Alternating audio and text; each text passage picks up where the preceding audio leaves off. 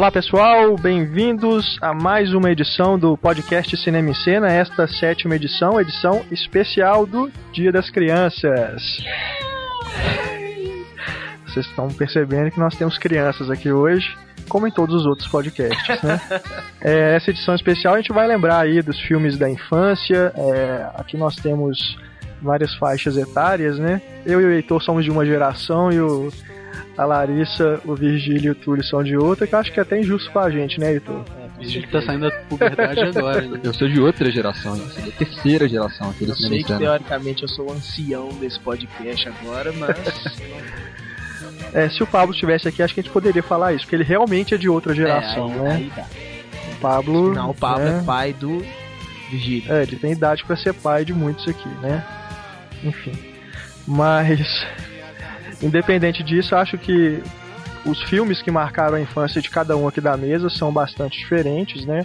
E por motivos diferentes também. Então acho que vai ser legal a gente fazer um panorama aí desses filmes da infância e do passado e também a gente vai falar sobre os filmes do cinema infantil feitos mais recentemente, né, de uma década para cá. É difícil a gente falar, né, se a gente não é mais criança, né, o impacto que esses filmes têm pra gente hoje é diferente, mas dá pra gente aí pensar um pouquinho, até fazendo contraponto com os nossos filmes é, da nossa infância, como que tá a produção atual, né? Muitas animações, né? Talvez seja o que mais tem chamado a atenção, mas enfim, nós vamos aí lembrar de desses filmes.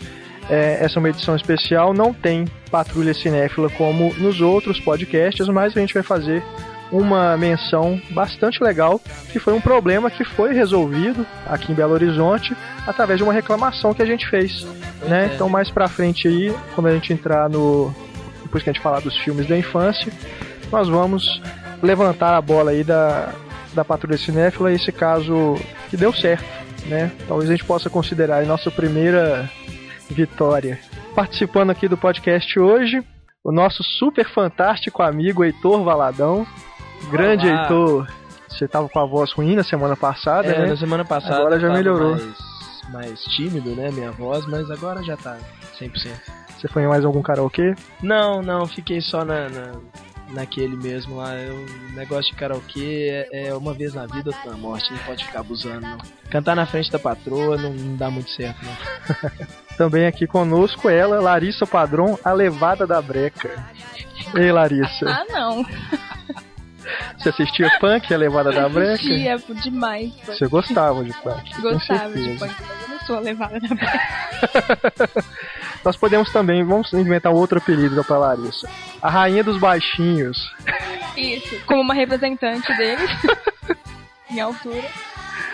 Temos aqui também ele, o nosso fera neném Virgílio Souza. Muito bom, muito bom. o Virgílio que é o mais novo aqui da turma, né? Exatamente. E mais bonito, né? É, aí, aí, nós, aí nós temos que abrir uma eleição, né, entre os leitores pra ver quem que é o mais bonito do cinema em cena. Segundo a redação, toda é o Túlio, né? É Johnny Depp. mesmo, é o Túlio, Johnny Depp. O Johnny Depp, mas que hoje é o nosso Shiryu. Shiryu, Túlio Dias. Você, Túlio, que assistia bastante Cavaleiros do Zodíaco, né? Fez parte da minha infância também. É, eu já tinha parado. Eu parei no Changeman e no, no Jaspion. Aliás, não. Changeman e Jaspion fizeram parte da minha infância. Eu terminei a minha infância com Cybercops. Cybercops na manchete. Você ainda diz que não é de outra geração. Cybercops eu não lembro. Cybercops é, é meio underground, né? Mas era legal. Jasper era mais. Não, com certeza. Jaspion. Eu tenho. Eu, aliás, eu tenho que comprar. Eu comprei o, a coleção do Jaspion e do Changeman, completas as duas. Agora eu tenho que comprar do Flashman. Do Jirai. O Jirai eu não gostava. Não gostava. Do Giban também eu não gostava. Do Kamen Rider. É, também é legal, mas não, não cheguei a ser tão fã, não. Pokémon, você também assistia Pokémon? O Vigia tenho certeza que assistia Eu assistia Pokémon. Pokémon. Qual que era o seu Pokémon favorito? Eu nunca tive um Pokémon favorito, eu sabia o nome de todos, era uma criança muito inteligente, entendeu? Você tinha Eu não Tamagotchi também? Tamagotchi eu tive Tamagotchi também, mas eu não, não curtia muito não. Você decorou o nome dos 150 ou... E um. Tá, mas... Não, depois não. Começou a aumentar o o Pokémon aumentou mais que o número do. mais que o preço da gasolina, aí eu, eu parei de, de acompanhar. Aliás, você já viu um trailer falso de uma suposta versão live action de Pokémon, Não, uma nem versão pretendo. sombria de Pokémon. É interessante, cara. Assim, é engraçado porque fizeram no esquema de paródia mesmo, né? Como se fosse uma adaptação é, nesse esquema aí, né? As coisas dark, né? Tipo, do Homem-Aranha, né? Com Pokémon, tipo, aí mostra o Pikachu lá todo tristinho, arregaçado, é feito em CGI. É até curioso. é. Depois vou colocar no, nos extras. Se eu achar, né? Eu tinha esse link aí, mas. Mas acho que deve encontrar fácil no YouTube. O Vigílio superou o Pokémon com o Ben 10, né? Porque ele é fã de Ben 10. Eu ainda É assisto mesmo. Ben 10. Eu baixo Ben 10 e assisto, não tenho problema nenhum com isso. Ben 10 é muito bom. É por isso que você sempre vem com essa camisa verde.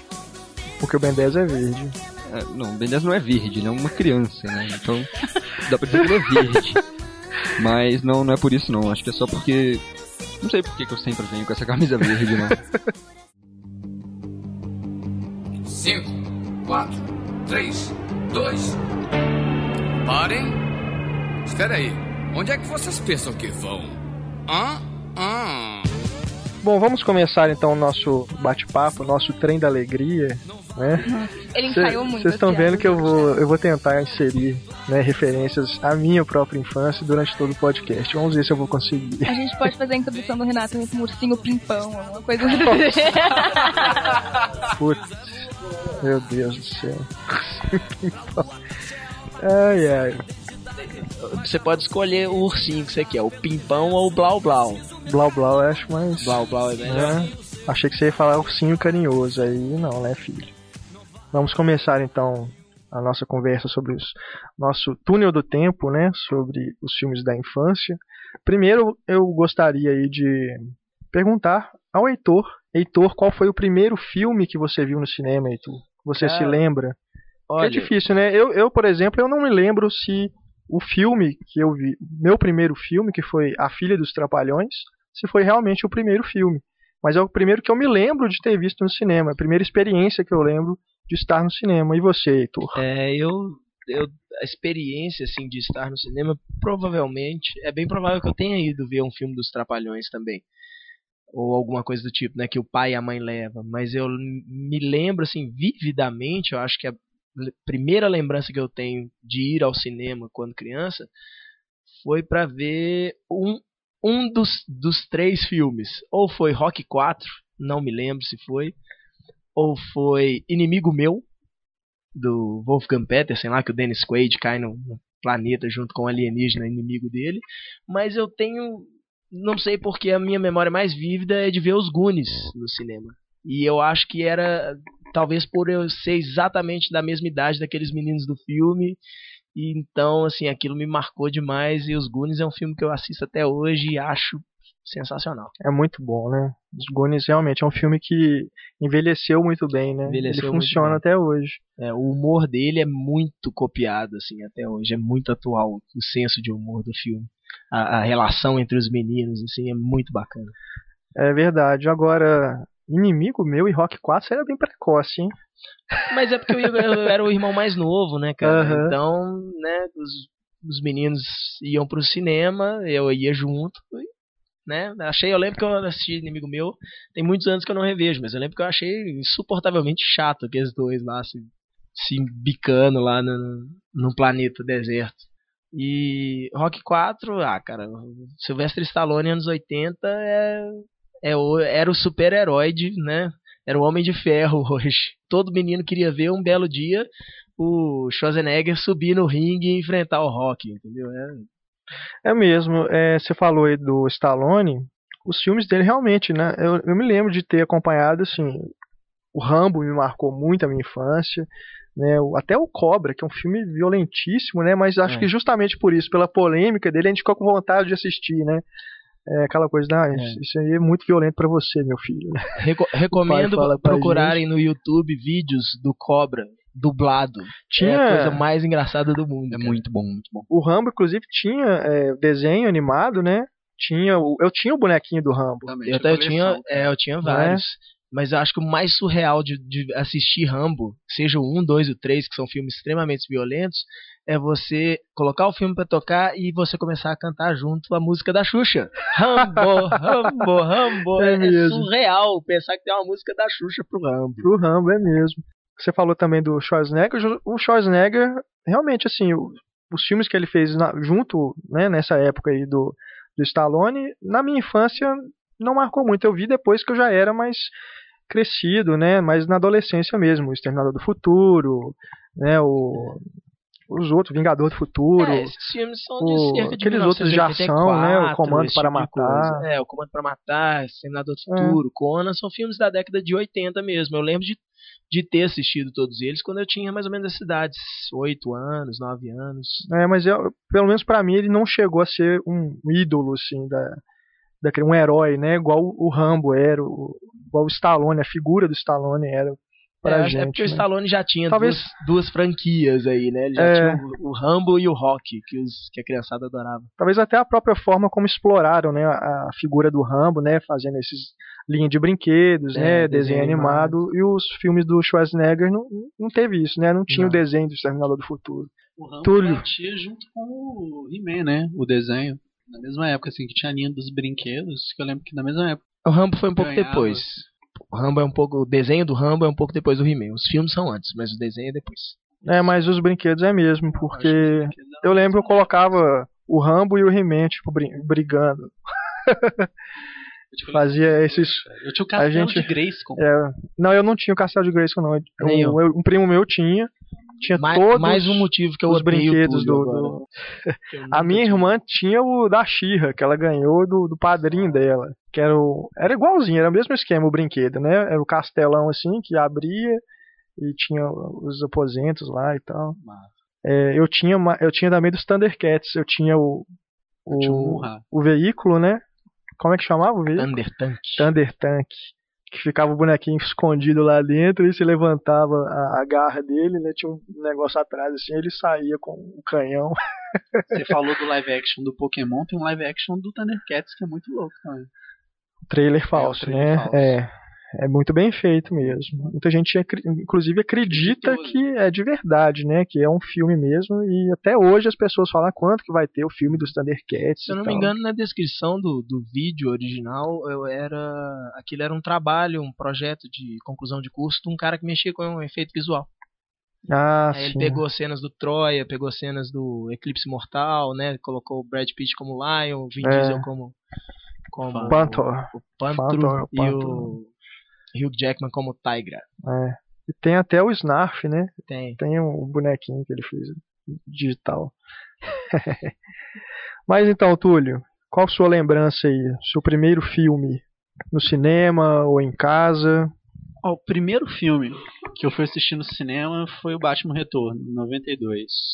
Eu tava no terceiro período, eu fui junto com minha tia, que era tarada com o Michael Keaton. Tipo, provavelmente a única Susto, pessoa. cara. Ainda bem que você completou a frase. Porra, sacanagem, né? Sacanagem. Minha tia é fã do Michael Keaton, né? Vamos trocar o tarado. E com minha avó também. Minha avó que me aplicou no cinema, inclusive. Ela era viciada também, a gente começou a ir junto. Mas ah, eu tenho a lembrança do filme mesmo, não lembro muito. Eu lembro que tinha uma pessoa iluminada atrás de mim que ficou chutando a cadeira o filme inteiro. E eu fiquei puto, né, cara? Tipo, querendo assistir o filme e a pessoa chutando, chutando, chutando. Eu descobri no dia seguinte que era uma colega minha da sala, cara. E ela sabia que era você que Ela estava na, sua na frente dela. Sofreu bullying, então. Foi. Primeira Desde vez. pequeno, cara. Desde pequeno. Você ainda sofre bullying. Hoje a gente faz bullying com o Túlio, né, cara? Né? É impressionante. Não, Todo podcast a gente faz bullying com o semana Túlio. passada. Mas, Mas- bullying, bullying na nossa infância era vida, gente. Hoje é que tem tanta Ah, polêmica. é, bullying. sem dúvida. Isso aí. É. Um dos clássicos da nossa infância, inclusive, né? Te pego lá fora. Aquilo Aham. é bullying total, né? E tinha outro nome na época. O Te Pego Lá Fora era o sonho de toda criança que já, né, que já teve um. Já, já afinou pra um valentão na escola. Era o sonho de toda criança era poder dar uma surra no valentão. A, a, a catarse disso é Karate Kid, né? É.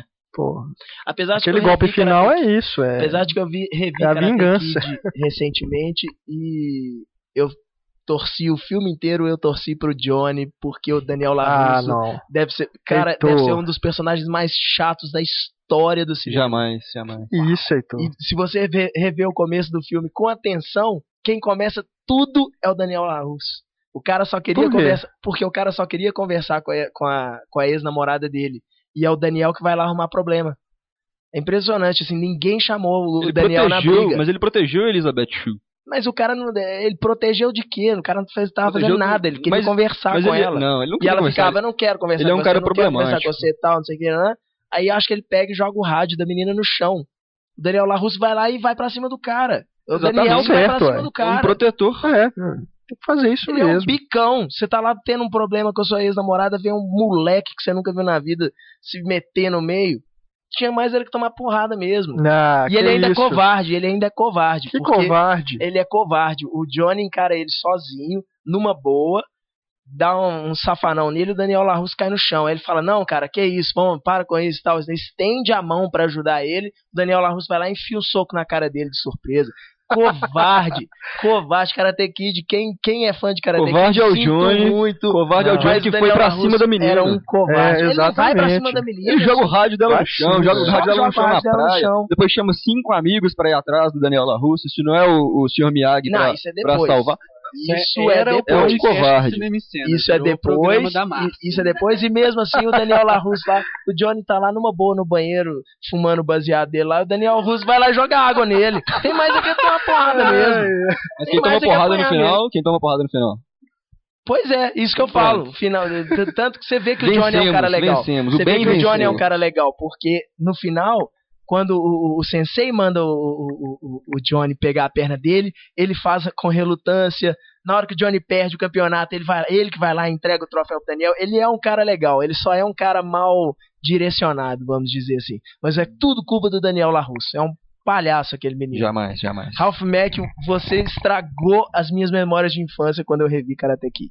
Conheça as implicações psicológicas de Karate Kid no primeiro bloco do podcast Cinema e Cena. Pode ser uma chamada. Pode ser.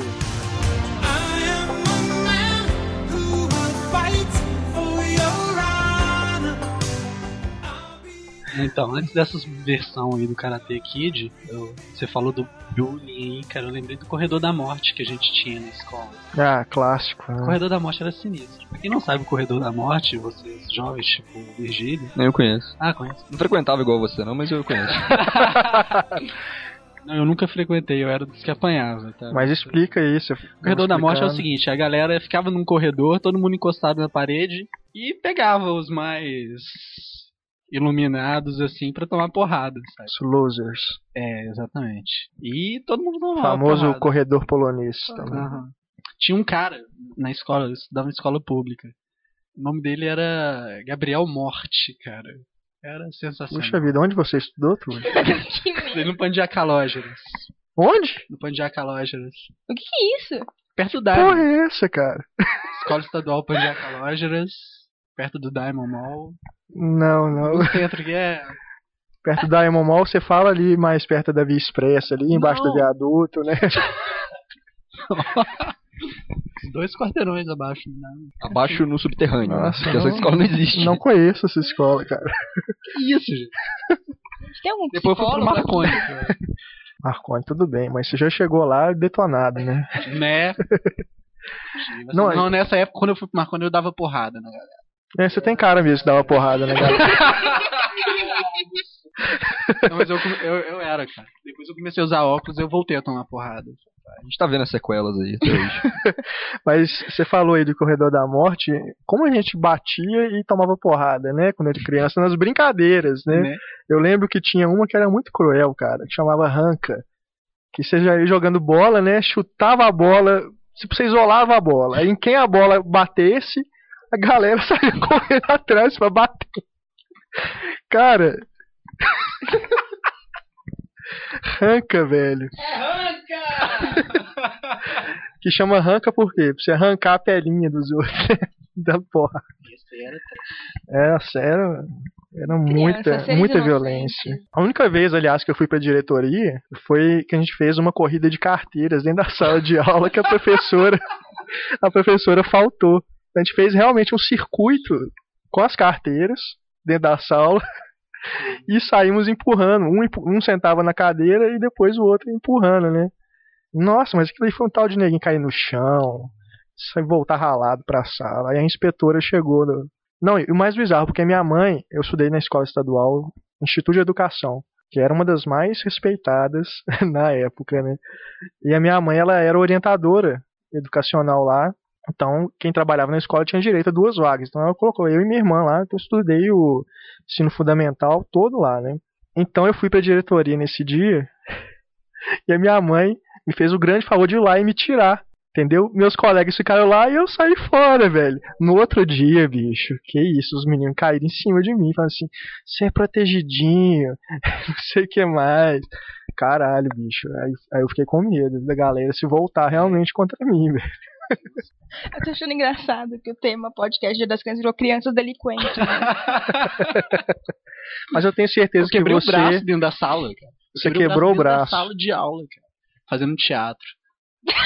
Puxa, qual... não, agora eu fiquei curioso. Qual era a peça? Deus. Qual era o seu personagem? Cara, isso foi no segundo ano do ensino médio. Vocês uma... estavam, vocês estavam encenando o Grande Dragão Branco, Não, era isso? é, não, não era assim. Era, era uma cena que eu tinha que pular pra pegar uma garota. Não, é, tá. Ele já era o Dom Juan desde essa época, tá vendo? Aí tinha um outro cara bancando o, o namorado lá do cara do Karate Kid.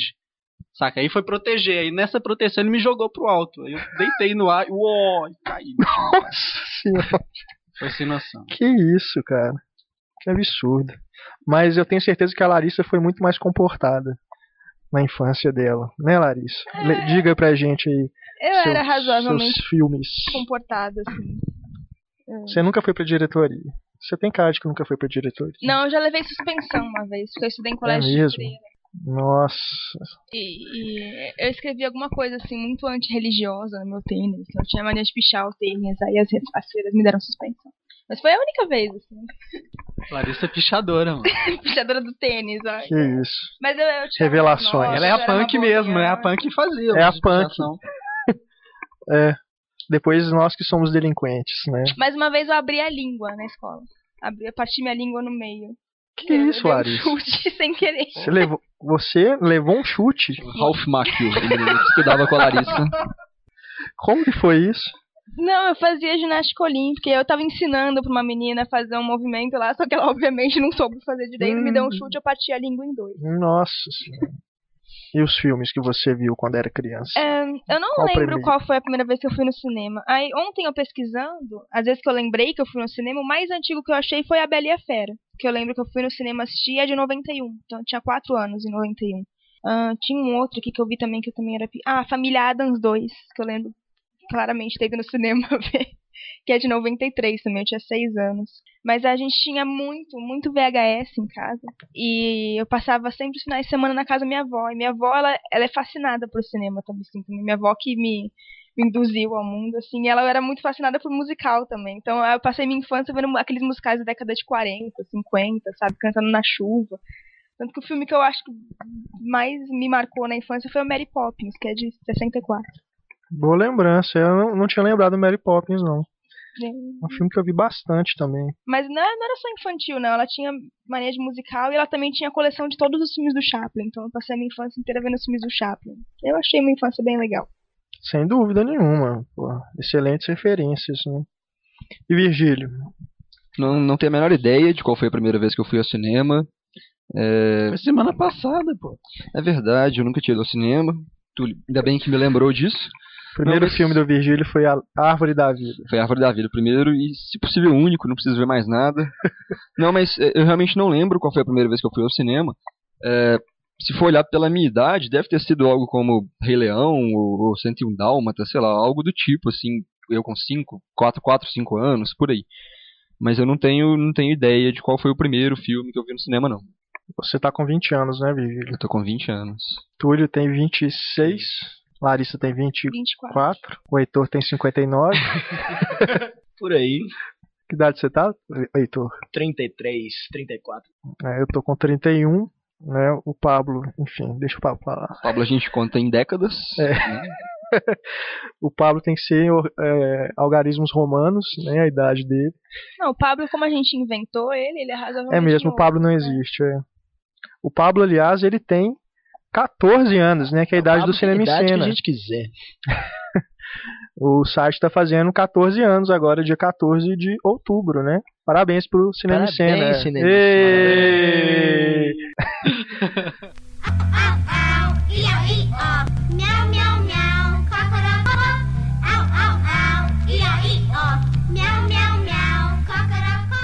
Cocorocó. Bom, como eu disse, o primeiro filme que eu me lembro de ter visto no cinema foi realmente A Filha dos Trapalhões, filme de 84, né? E depois disso eu vi todos os filmes dos Trapalhões só, só até uma eles interrupção. Você eles já parou pra pensar o quão politicamente incorreto é um filme chamar A Filha dos Trapalhões? Se você Por pensar quê? que os Trapalhões eram Cara, quatro o caras. Heitor hoje tá querendo É. subverter tudo, mano. É, é, Não, assim, é só uma coisa que eu acho que mas na época o- as pessoas não se preocupavam com isso, mas hoje você pensar que o filme se chama A Filha dos Trapalhões e os Trapalhões eram quatro homens, pega meio mal. É, mas hum, você assistiu o filme não tem nada disso, né? Mas as pessoas se preocupavam muito menos com politicamente correto na época. Tanto que os Trapalhões é cheio de piada racista, como o som É. cheio. Se fosse hoje em dia, todo mundo seria preso ali.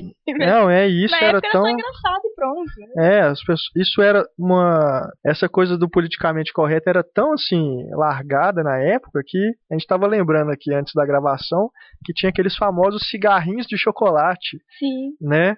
Aquilo ali Era nunca status ninguém teria coragem de vender um produto desse hoje. Tanto que depois Né? mudou pro lápis de chocolate. A empresa Lápis, mudou depois. é mesmo. Quando as coisas começaram a ficar mais tensas. Nossa, mas aquilo era uma era uma febre, né, entre as crianças, e a embalagem tinha um menino negro, inclusive, com um cigarrinho na mão. Cara, aquilo era muito bizarro, é muito nonsense. E o chocolate nem era tão bom, né? Era não, aquele chocolate da Pan de eram ótimos, gente. Eu chocolate de parafina, né, cara? que ele se grudava no céu da boca e saía três dias É. depois. Não, mas, mas era, era viciante o negócio. É. Era, era tipo, eu comia mesmo. Tinha as moedinhas também, né? Aliás, as moedinhas tem até hoje, Eu não né? sei se tinha aqui em Minas os suquinhos gummy, que eram que a embalagem tinha a forma de alguma coisa, de boneco, de. Tinha, E tinha um em forma de arma. Tinha o suquinho É gummy em mesmo, forma é de mesmo, arma. tinha mesmo. pra você ver, né? Na época em que Han. Solo atirava primeiro, né? A época em que havia os policiais usavam armas e não walkie-talkies em ET, essas coisas realmente não passavam assim e todo mundo achava normal, né? É, mas aí falando dos trapalhões, os trapalhões aí marcaram a minha infância realmente no cinema, porque a minha mãe que me levava junto com a minha tia e minha prima e minha irmã, é, a gente ia no cinema porque elas levavam a gente, era o programa que tinha para fazer à tarde, assim, nas férias e tudo. Os outros filmes que eram lançados nessa época, minha mãe realmente não- nunca se importou em me levar para assistir. Então eu perdi aí Indiana Jones, Star Wars, tudo. Eu não vi nada disso no cinema, eu só fui eu vi em casa, né? Às vezes quando ela alugava, ou passava na televisão, mas fora isso, no cinema mesmo. Só lá nos anos 90 que eu comecei a ter a iniciativa de pedir, né, a minha mãe para me levar para assistir, sei lá, Jurassic Park, essas coisas, que aí realmente eu comecei a escolher os filmes, né, que eu queria ver, mas antes era minha mãe que fazia a programação, mas eu não me arrependo de nada, acho que os filmes dos Trapalhões eram foram muito legais, né, pra época, assim. Hoje a gente revendo, a gente vê tanto de, de coisas é, absurdas, né, mal feitas mesmo que tem. Eu fiz até uma listinha aqui dos filmes que eu vi nessa época. Tinha, além da Filha dos Trapalhões, tem Os Fantasmas Trapalhões, Os Heróis Trapalhões, que é um que eles inclusive voam, né, em cima da, da floresta, assim, tem- eles tomam uma acho que um comprimido, sei lá, uma coisa lá que dá superpoderes pra eles, é muito bizarro. O Casamento dos Trapalhões, A Princesa Xuxa e os Trapalhões, Os Trapalhões na Terra dos Monstros, né, que é lá na Pedra da Gávea, no Rio de Janeiro. é um filme muito estranho também. É, o Mistério de Robin Hood e Os Trapalhões e a Árvore da Juventude, que acho que esse foi o último não sei se foi o Mistério de Robin Hood ou a Árvore da Juventude, que foi o último que teve os quatro, né? A formação original do- dos Trapalhões, Didi, Dedé, o Mussum e o Zacarias. Então, o Zacarias morreu, é, e fizeram uma escola atrapalhada, esse que já não era um filme dos Trapalhões, né? Mas eles fazem participações. E depois aí acabou, né? Aí o Didi começou a fazer Simão e o Fantasma Atrapalhão, essas coisas que eu já, já não me interessava mais em ver, em, em acompanhar os Trapalhões. Eu acho que também, não sei, aí cai naquele negócio. Se eu fosse criança nessa época desses filmes do Didi, né, e não dos Trapalhões, será que eu gostaria? Né, como eu gostava dos filmes dos Trapalhões, a gente não não, não dá pra gente dizer assim, né, se os filmes infantis feitos depois da nossa infância se são ruins mesmo ou se a impressão que a gente tem é que eles são ruins, né? É, tem uma frase, é, inclusive a Raquel, minha esposa, que a gente estava discutindo sobre essas coisas, mas em relação à música, é, ela disse que eu não vou me lembrar quem que disse a frase, mas que cada geração se sente superior à geração seguinte. Justamente por causa disso, porque é, é a noção que a gente tem de que as coisas que a gente viu estão na nossa memória afetiva, elas são melhores do que as que são feitas hoje, né? Então, se a gente pegar aí, a gente estava falando de música, né? Foi até acho que razão do Rock in Rio. É, as bandas de rock hoje são todas toscas, a gente não gosta porque e a gente só gosta das bandas da nossa época. Então, acho que com o cinema acontece muito isso também. Eu, fui ver os filmes que eu gostava na infância. A maioria é super mal avaliado, assim. São, É, são é, filmes super mal falados pela Se a gente Eu no IMDb, né? criança. Mas eu acho que é, com filme as notas infantil, são bem baixas mesmo. eu acho que com filme infantil não tem tanto isso de eh, de criticar a geração posterior ou a, a- a- a leva posterior de filmes. Eu invejo muito crianças que crescem assistindo os filmes da Pixar. Que as, as É. crianças de hoje em dia que têm, têm a oportunidade de ver Up na infância, de ver esse tipo de coisa na infância, eu invejo essas crianças. Eu não, não acho que elas sejam. que essa geração de filmes infantis posterior seja tão ruim assim, não. Ou que seja inferior a essa. Acho que existe essa, essa memória afe- afetiva, mas eu tenho a plena certeza de que esses filmes de hoje eles são tão bons quanto e até melhores que muitos filmes da minha infância. Não, eu os- acho. Até os efeitos porque visuais estão mais avançados, o que é algo que enche o olho de criança, assim, ver efeito visual. E é cada vez melhor, assim. é, Assim, Mas em relação a isso da Pixar, é até realmente dá uma inveja, porque as, as crianças gostam hoje, e quando elas reverem depois que elas forem adultas, reverem com os filhos, elas vão continuar gostando. Né? São filmes que vão realmente ficar aí. Por nós que já somos adultos gostarmos dos filmes da Pixar, a gente já tem essa certeza de que lá na frente esses filmes vão continuar bons, né? Eles não vão envelhecer. eu acho que é mais uma. Tipo, beleza, a geração atual pode, sei lá, a gente pode invejar eles de crescerem assistindo os filmes da Pixar, mas acho que a geração atual tem uma coisa que, que a, a gente teve eles não têm, que é o negócio da inocência. Eu acho que os filmes antigos eram, vamos falar assim, mais inocentes, eram, sei lá, bobinhos, assim. Ah, né? eu discordo. Eu também discordo. Eu Cara, acho que os filmes antigamente eram menos inocentes. Exatamente, eles, se tinham menos cuidado. Eles se preocupavam Você vê a menos animação em hoje, a animação hoje é mais voltada pra adulto, cara. Os filmes da Pixar mesmo. Não, não é que é voltado para públicos. adulto, não. É porque Não, os filmes é, da Pixar, os acho. filmes Mas atualmente é um da filme DreamWorks, adulto. Entendeu? Os adultos Não, eles podem fazem pensando também no público os adulto. Mas Mas- sempre, não. sempre existiu Não os filmes fi- que também eram pro público Mas adulto. pra infantil, do nível que é hoje, não. Acho que antigamente os filmes infantis eram exclusivamente pro público Não. É, não, não, discordo, a não, gente não tinha muito menos não. cuidado. A gente até acabou de falar arma, cigarrinho de chocolate. Existia muito menos cuidado com as Eu acho crianças. Os filmes eu acho. antigamente eles Porque o se Brasil era mais bem humorado nessa época. Sabe? Isso aí falando dos filmes nacionais. Sabe? A gente não tinha essa coisa de. do que, que a gente tem hoje. Dessa, Politicamente correto. É, politicamente correto, exato.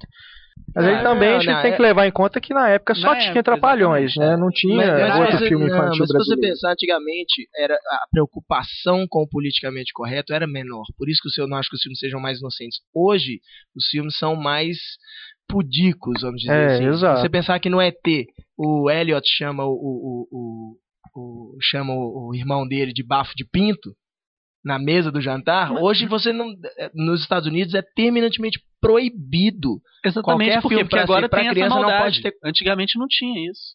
Entendeu? Era, passava batido, igual vocês falaram. Passava batido, não tinha maldade. Agora tem. Eu acho que tem não, maldade as pra gente. pessoas veem a maldade, é, É, diferente. Tem maldade pra gente, mas pra uma criança ela Pra eles não importava. Hoje as pessoas veem maldade em tudo. Então você não pode Já a colocar própria- isso. é, a gente pode colocar também o público. A- as crianças de hoje conseguem perceber as maldades que a gente não percebia.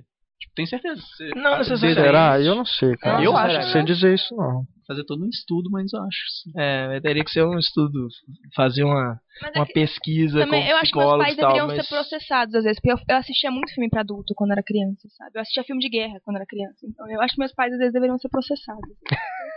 Mas mentira. Não, eu lembro que meu pai alugou Robocop e chamou pra ver com ele. É, Devia ter o eu quê? também. 10 anos de idade. E eu, eu assisti algumas vezes. Eu, meus meus Ah. pais nunca fizeram muita restrição ao que que eu assisti. Aí tinha que ser alguma coisa muito barra pesada, assim, que eles achavam que realmente ia me prejudicar. Tipo, eu só fui ver O Exorcista depois dos 20 anos de idade, assim, porque quando eu era criança era um filme praticamente proibido lá em casa. Minha mãe não queria que a gente assistisse. É engraçado. É, o Exorcista eu tinha medo, acho que é por isso que eu não assisti. Eu realmente tinha medo de ver. É, mas o Robocop, por exemplo, que é um filme violentíssimo, né? Aquela cena do que eles matam o, o, o cara, né? Como é que ele É, chama? O Murphy. personagem? Alex O Murphy. Murphy, né? É ele é fuzilado, aquilo ali é de uma violência extrema. É. Aquilo ali, nossa senhora. E eu vi e gostei, né? Claro, criança acha Né? aquilo um barato. Isso que é legal. E, e hoje a gente tem meio isso. É, parece que o, o- tem muitos cineastas que têm medo de, de arriscar, né? De fazer essas coisas em filme. Tudo bem, Robocop não é um filme infa- infantil. Mas é, tem muito filme feito pra criança hoje que, as- tem essa coisa do pudico mesmo. Eles meio que É. ficam, né? Mas, Não, isso a gente tá passando o é, limite. mas isso hoje é muito controlado pelo estúdio também. É, hoje em dia é, muito raro você ter qualquer tipo de filme que o público pode ser juvenil, né? É muito difícil, por exemplo, você ver um filme de ficção, alguma coisa assim, que seja censura lá o, o R, né? O rated R que eles falam que é só para maiores de 17 anos e acompanhados dos pais, né? Então, porque os estúdios sabem que nisso aí você está excluindo uma grande parcela de pessoas que poderiam assistir e curtir o filme.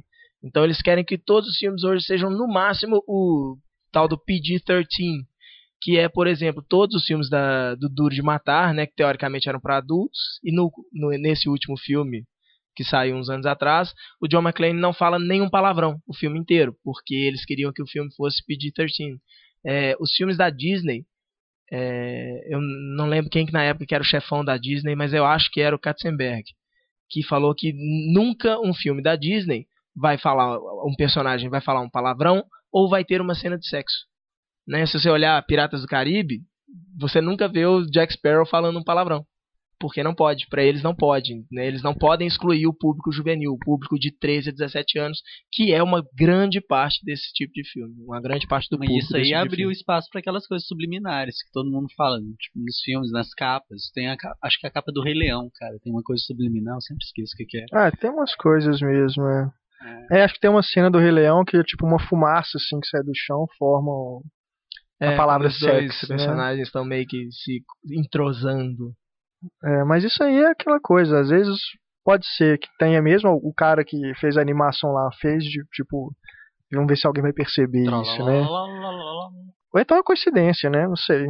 Mas dá, tem, se a gente procurar aí no, na internet, tem várias Eu- dessas coisas dos desenhos da Disney. Eu né? acho que se você a Pequena procurar, Sereia, né? Tem umas coisas também de mensagens subliminares, assim, de teor sexual. É, mas eu, Mas eu assim, não eu sei acho se que é- às vezes é rola um pouco de mesmo, não.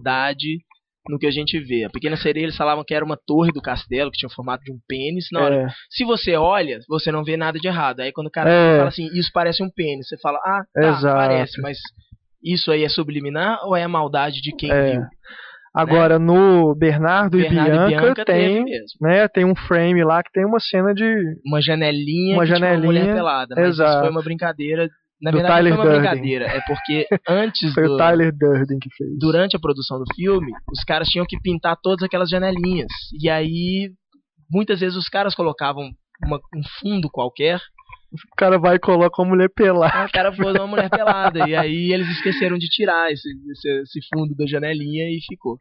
Mas eu acho que é mais a, a maldade que o pessoal vê. E eu imagino que se. Eu não vi minha versão ainda em Blu-ray do Rei Leão. Mas eu suspeito que essa o sexo na, na, na, na fumacinha certamente foi retirado. É. Não, eu só lembrei é, filmes absurdos que você vê na infância. Eu assisti Iluminado, eu tinha 7 anos de idade. Eu passei Uau! muito tempo sem dormir por Caramba. causa disso, sabe? Eu lembro do Poltergeist 3, não lembro quantos anos eu tinha, mas eu sei que eu fiquei com muito medo de ficar sozinho em casa. Eu morria de medo do thriller, o clipe do Michael Jackson. Aquilo eu morria de medo, era assim. Minha mãe me conta que eu, eu, eu chegava a sair do, do- da frente da televisão, eu saía correndo, não conseguia ver. De Eu- tanto medo. Eu vou entregar então, não não faz parte do podcast, mas é uma boa. A minha patroa, Xana Mourão, ela morre de medo, morria de medo do lobisomem do Rock Santeiro. E a mãe dela, a mãe dela, Ai, quando ela ai. queria que a menina ficasse quieta, ela cantava a música que tocava do lobisomem, Mistérios da. Meia-Noite. E ela, na hora, ela saía correndo. É Zé Ramalho, né? ficava- Acho que era. acho que é Zé E ela Ramalho. morria de medo da música. Até hoje ela ouve a música e ela tem uma sensação ruim. Isso é vingança pelo lance do balé, tá vendo? Eu lembro que nesse, isso de mensagem subliminar tinha um site, logo quando eu comecei a acessar a internet, que tinha eh, agrupava esses mensagens subliminares. E tinha aquela coisa do disco girado ao contrário. Ah, é. E eh, o disco da Xuxa, mais Nossa, demoníacos da é. história do mundo. Doce mel. E quando eu aquilo. ouvi aquilo pela primeira vez, eu, eu fiquei com medo absurdo, assim, a Xuxa adorando o demônio. assim. É. Eu- E Dá pra, é, é aquela coisa, né? Se você, se alguém fala com você, escute que ela está falando sangue, sangue, sangue, você acaba escutando. Mas é bizarro mesmo. Tem a letra toda, né? Do, do que, que ela fala ali ao contrário. Nossa, enfim.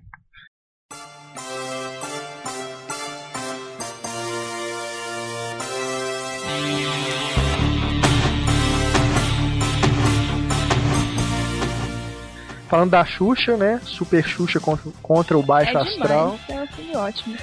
Melhor que Zona na TV. Zoando na TV. Zona na TV marcou Zoando na. TV marcou sua infância, né, Virgílio? Marcou sua vida, né, Virgílio? Virgílio viajou aqui. Tá viajando. É, Zoando na TV marcou sua infância e sua, sua vida como um todo, né? Com certeza.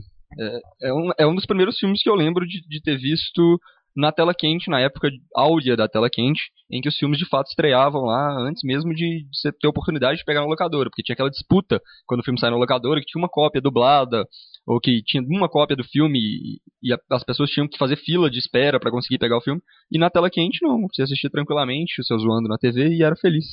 Você era feliz 100% assistindo o filme. Com certeza. mas Tá vendo? E ele fala mal de mim porque eu gosto de Jota Quest. Tem Jota Quest na trilha Ah, não, sonora do não. filme. Tem muito Cara. marmanjo por aí que filme da Xuxa da infância deles é Amor Estranho Amor, né? Não é o filme da Xuxa mesmo. Eu nunca vi, cara. Eu nem eu, eu só vi as cenas que, entre aspas, importam no YouTube, porque a Xuxa tirou o filme de circulação. É. Ela comprou os direitos do filme e tirou ele do mercado. É, é ridículo, né? E será que a Rosane Mulholland, que será a nova professora Helena em Carrossel, ela vai tirar de circulação o falsa loura? não vai, né? Porque a gente sabe que o perfil dela não é, É, isso. mas a né? Xuxa foi um colosso, né, cara? Na época dela, ela, aquela mulher mandava na televisão brasileira, né, bicho? Ela era. Mandava, é. Não é, sem dúvida. É por causa dessa poderosa. imagem Aquilo, toda, o, né? que a Xuxa foi, não, não vai se repetir, cara, nunca mais. Mas é, O não, ícone sem que ela dúvida. foi é. na- no auge dela, nunca mais vai ter uma pessoa com esse tipo de status na televisão brasileira. Verdade. É, ainda Xuxa, né? Lua de Cristal. Lua de também. Cristal, um filme que a minha, minha irmã ela alugava esse filme umas. Sei lá, acho que ela deve ter sido a recordista de locação do. E É, é bizarro mas pensar que uma das coisas mais legais do Lua de Cristal é o Sérgio Malandro. Sérgio Malandro num cavalo branco, né? O príncipe Sérgio Malandro. Tá vendo? Falam que criança tem bom gosto. Mas é, é, eu lembro disso de. Por eu ter visto muito filme mesmo, e não tanto desenho na infância, eu peguei essa birra de filme dublado logo cedo. Então, eu não assisti a sessão da tarde, por exemplo, e com isso eu perdi muita coisa na minha vida. Saber ET eu fui assistir 20 anos depois, porque eu me recusava a assistir dublado, ele É só mesmo? passava dublado na TV. Então, ET eu fui assistir quando lançaram a versão 20 anos depois, que eu tinha É. 16, 17 anos. Você viu no cinema? Não, eu vi em, em vídeo. O que eu vi relançado no cinema foi Exorcista. Uhum. Quando relançaram, eu fui ver no cinema. É ter. É ter, eu acho que não só um filme que marcou minha infância, mas é um dos filmes da minha vida também. É um filme que até hoje, quando eu vejo, eu me emociono muito. É, quando ele foi relançado, né, com as alterações lá, cenas a mais e tudo, passou de novo nos cinemas. Aquela cena, né, em que ele passa na frente da lua, cara, aquilo me arrepiou de um jeito cara, impressionante, porque ali você junta não só a imagem, né, que se tornou um ícone, né, é, mas também a trilha sonora do John Williams, aquilo é uma obra-prima, né, cara? Aquilo é impressionante. E o cinema ele tem esse poder de trazer a lembrança, né? Ele, ele É não traz só a imagem, ele traz a sensação. Você lembra quando Aham. você assistiu a primeira vez. É, Então tem filme que você sabe que é ruim, mas que você gosta porque ele te lembra alguma coisa boa. verdade. Nesse, nisso aí de filme ruim que até hoje, assim, eu, me lembro e que é um filme ruim mesmo, mas eu gosto. que é o Howard, super-herói, que eu mencionei aqui outro dia na redação, e o Virgílio e a Larissa nunca tinham ouvido falar desse filme. Aí eu sim me senti realmente velho. que é um filme que foi reprisado né, mil vezes na sessão da tarde. Eu acho que eu cheguei até a gravar, eu tinha mania de gravar em VHS, né? Em SLP, pra caber três filmes na fita, né? é um filme toscaço, mas que eu acho super divertido, cara. Por essa lembrança, né, da infância. Se a gente for analisar hoje, é muito tosco. Mas é um que é inclusive um filme de rock. É, eu devia ter citado no podcast de rock. Que é, inclusive, um filme de quadrinhos. É baseado É numa mesmo, série em é. quadrinhos. Que é, aliás, super cult, né? as- os É quadrinhos. cult, é, eles, o- E muita gente mete o pau no filme por isso, porque falou que ficou Exatamente. ridículo. É, né? né, porque os quadrinhos, na verdade, era uma, era uma crítica, né, totalmente ácida, politicamente incorreta e tal, e, se eu não me engano, a produção do George Lucas, né, o É. George Lucas produziu o filme e transformou num filme me- meio para criança, né, eu não, não, não, não me lembro do filme agora, assim, com, com exatidão, assim, para poder falar, gostaria de rever ele para ver se realmente nós que éramos ingênuos e não víamos a, a maldade no filme, mas imagino que ele não seja tão ingênuo assim na, na revisão. Sou curioso. É, eu pra também tô precisando rever, cara. Eu vou, inclusive, quando eu rever, eu vou escrever uma crítica de Howard de super-herói, que acho que merece. Nossa, eu anotei um monte de filme ruim na minha lista aqui. Tem o Space Jam. Space Jam não é ruim. é ótimo, eu gosto, mas Não é ruim. É, cai nessa também, do Howard de super-herói. É um filme. é Um Já filme caso? B, mas que tem. Eu lembro de ter ido ver no cinema também, sair do cinema. Ah, que legal, Michael Jordan. Fiz o Pernalonga. E... Depois teve o Casando com o Shaquille O'Neal. Esse, esse eu nem cheguei a ver, cara. Mas que eu acho que deve cair nisso também. tem um que eu anotei que é o Convenção das Bruxas. Que Nossa, é mesmo. Mas eu gostava tanto criança. É, não, tem aqui, O Milagre Veio do Espaço. Não é um filme que ficou assim, pouca gente lembra. E ele, se você for ver as avaliações dele, também é super baixa a nota que ele recebe nos IMDBs da vida. É, mas eu, eu É um acho filme que é um filme bonitinho. compreendido, é muito É. legal. Eu vira Rainha das Trevas. Aliás, eu vira. Eu vira, inclusive, é, tem até um subtexto sexual bem forte, né? Aham. Com certeza. Mas É. o. O Túlio já tá com a cara de tarado dele. Agora em dezembro sai a edição de aniversário. Finalmente vai sair numa cópia decente Rocketeer. Ó, Pra quem gostou de Capitão América e É, assista é Rocketeer do mesmo diretor. Deve ser o quê? Deve ser edição de 20 anos, se não É. me engano. É, E o filme de 91. É muito bacana. Infelizmente tem um protagonista fraquinho, né, que é o Bill Campbell, que acabou não virando nada depois do filme, faz série de TV só. Mas o filme é, é bem legal.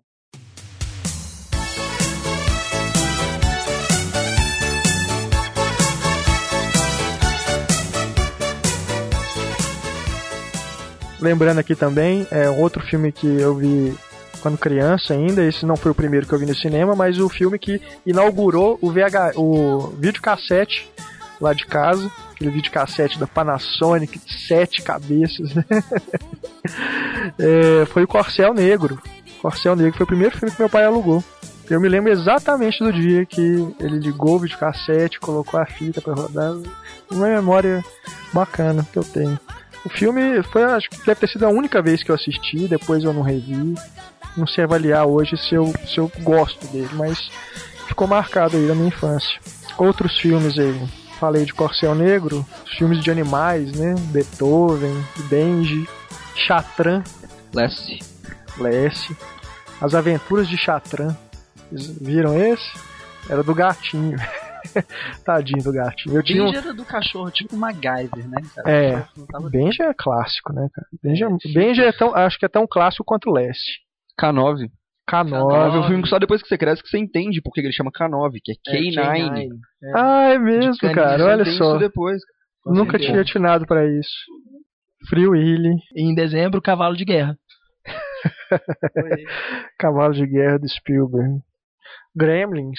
Gremlins. Gremlins. Gremlins Ah, é legal. Tinha uma cachorra que era igualzinho o Gremlin maluco. Gremlins, eu gosto mais do Gremlins 2, inclusive. Que é mais anárquico ainda, né? É, o Gremlins 2 ele é mais comédia, assim. É, né? O é mais primeiro ainda tenta fazer um certo suspense, É. né? Tenta fazer um, dar um certo medinho. O segundo já é uma comédia escrachada mesmo. Labirinto. Labirinto, também Labirinto. fui ver quando eu já era mais velho. assim. não vi na infância. O, é, o Labirinto eu me lembro assim, da infância mesmo, de ver na sessão da tarde. É, o Labirinto marcou muito porque o meu irmão ouvia a trilha sonora do David Bowie repetidamente lá em casa, assim. Então, o, o filme foi uma presença lá em casa durante um tempo. Eu lembro de assistir na época uma fita, como diria o pessoal da locadora, alternativa, sabe? Quando tinha filme pirata nas locadoras e eles falavam que era a cópia alternativa do filme. E era uma coisa horrorosa, a imagem, som horroroso, e a gente tinha que esperar mais alguns meses para poder ver uma cópia decente. Labirinto é o Cristal Encantado, Willow na Terra da, na Terra da Magia. Willow na Terra da Magia. Talvez um Warwick dos, dos Davis. poucos bons papéis do Val Kilmer. É mesmo? Ah, se a gente for lembrar, também tem a lenda, né? Com Tom a Lenda Cruise. com Tom Cruise e Ridley Scott. Outro filme que hoje é, é cultuado, que na época É. foi muito malhado. É verdade. Tem inclusive, a, já vi vendendo a figura de ação do Diabo, né? Sensacional, Eu cara. Eu tinha- fiquei eu doido tinha pra esse comprar. boneco, bicho. cara, era enorme, ele tinha uns 30 centímetros, assim. É. Um boneco grande e tal, vendi. Muito bem feito, né? Vendi pra virar, deixei meu lado criança, vendi meu boneco pra poder comprar meu, meu equipamento de, de, de home theater lá em casa. Aliás, vendi toda a minha coleção de boneco pra poder fazer isso. É mesmo. História sem fim, né? Entra mais ou menos nessa linha, nesse gênero de fantasia. História sem fim, aliás, é um que eu revi ano passado e não gostei. Eu achei bem fraquinho. Mas assim, marcou minha infância mesmo, assim. É um desses que eu gravava em, VHS, História sem fim passava no SBT. Passava sempre no SBT. Passava sempre. é. O SBT, inclusive, tinha aquela sessão, sessão das 10, né? E depois eles reprisavam. Eles passavam o filme duas vezes, uma atrás da outra. A História Sem Fim eu acho que eu assisti uma vez inteiro, do, do início ao fim. E aquela cena do, do cavalo preso no pântano, cara, até hoje aquela cena me assombra, assim. Eu me lembro de ter, ter ficado meio traumatizado com aquela cena, assim.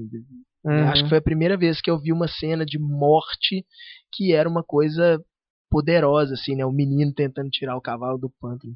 Agora, um filme que você vai querer me matar por falar isso, cara, mas é um filme que quando eu revejo, eu não entendo, assim, tá, tudo bem, é um, é um mega clássico e tal, mas eu não acho um filme tão bom, eu, eu prefiro as continuações, assim, disparadamente ao Guerra nas Estrelas. O primeiro? O primeiro. Eu acho o Império Contra-Ataca um filme muito melhor, Não, sem dúvida. muito melhor do que o Guerra nas Não, Estrelas. também acho, mas eu gosto muito do. Não, eu gosto, do só primeiro. não acho. Acho que é uma eu, eu aventura lembro de ver Guerra nas Estrelas eu espacial muito É, eu lembro de ver Guerra nas Estrelas, bem Guerra fechadinha. nas Estrelas quando eu era criança e eu achava sensacional. Eu achava aquilo o melhor filme do mundo. E depois eu revi e falei assim, é, tem problemas, assim, problemas que a minha, a minha, a minha memória afetiva não salva o filme Entendi. né? Alguns filmes a memória afetiva salva. Por exemplo, é, Super, o Superman 1, por mais que o, o Lex Luthor seja uma coisa que pra mim atrapalhe muito o filme, aquele lado cômico do filme, mas a minha memória afetiva salva o filme. É. o- a mesma coisa acontece com os Goonies, os problemas que tem, assim a gente deixa passar. E o Guerra nas Estrelas não, Guerra nas Estrelas não sei porquê, a minha memória afetiva falava assim, é, não, não é tão bom, né, igual a gente É. lembrava. Não, o, o primeiro eu ainda acho muito bom. É, mas eu acho que o que dá pra perceber é que ele é uma aventura que se encerra nela mesma ali, né? Não, não dá ponta pra uma continuação. Então fica mais ou menos claro isso que a gente sempre fala, né? Que o Jorge Lucas, essa história que ele fala, ah, sempre foi planejado pra ter seis filmes e tal. Dá pra ver ali que não é, é diferente do Senhor dos Anéis, por exemplo, que termina com a deixa para que vai ter outro, né? As pessoas, muita gente ficou decepcionada com o Senhor dos Anéis, o primeiro, porque não conhecia os livros, não sabia que teria as duas torres, o retorno do rei, e falava, assim, porra, o filme não tem fim, né? Mas o Guerra nas Estrelas, eu acho que ele, talvez por isso ser uma aventura, ela se encerra ali, eu acho que acaba sendo uma, uma aventura mesmo, né? Meio matinê. É, coisa- apesar de que todo menino se perguntava assim, uai, mas o Darth Vader, ele não morreu, né? Acho que todo mundo na época se, É, se perguntava Eu isso. "Ué, mas tinha, O vilão não vai morrer no final, como se o vilão Ah. precisasse morrer no final. Eu, aliás, falando em Darth Vader, eu morria de medo no, no Império Contra-Ataca quando ele entrava na câmara lá e ele tirava o capacete, né? Só que não mostrava. Então, na hora que, que ia levantando assim, eu falei assim, ah, vou mostrar a cara dele, que porra. Eu escondi atrás da cortina, cara. Eu lembro exatamente de eu correndo pra trás da cortina pra não ver a cara do Darth Vader. E Star Wars também, eu, sou fãzaço e só vi na televisão. A primeira vez que eu fui ver no cinema Star Wars foi o episódio 1. Muita gente, aliás, né? Primeira vez que viu Star Wars no cinema foi episódio 1. Maldito George Lucas, né? o Superman, o primeiro também é um filme que marcou muito a minha infância, eu acho super legal até hoje. Aliás, o, ainda o falando de Star Wars, o Caravana da Coragem, né? O filme dos Ewoks, que é uma merda, né? O filme é ruim, mas ele, eu lembro, cara, olha pra você ver, eu lembro de ter visto o trailer de A Caravana da Coragem no cinema. E A Caravana da Coragem é um filme feito pra TV. O que mais?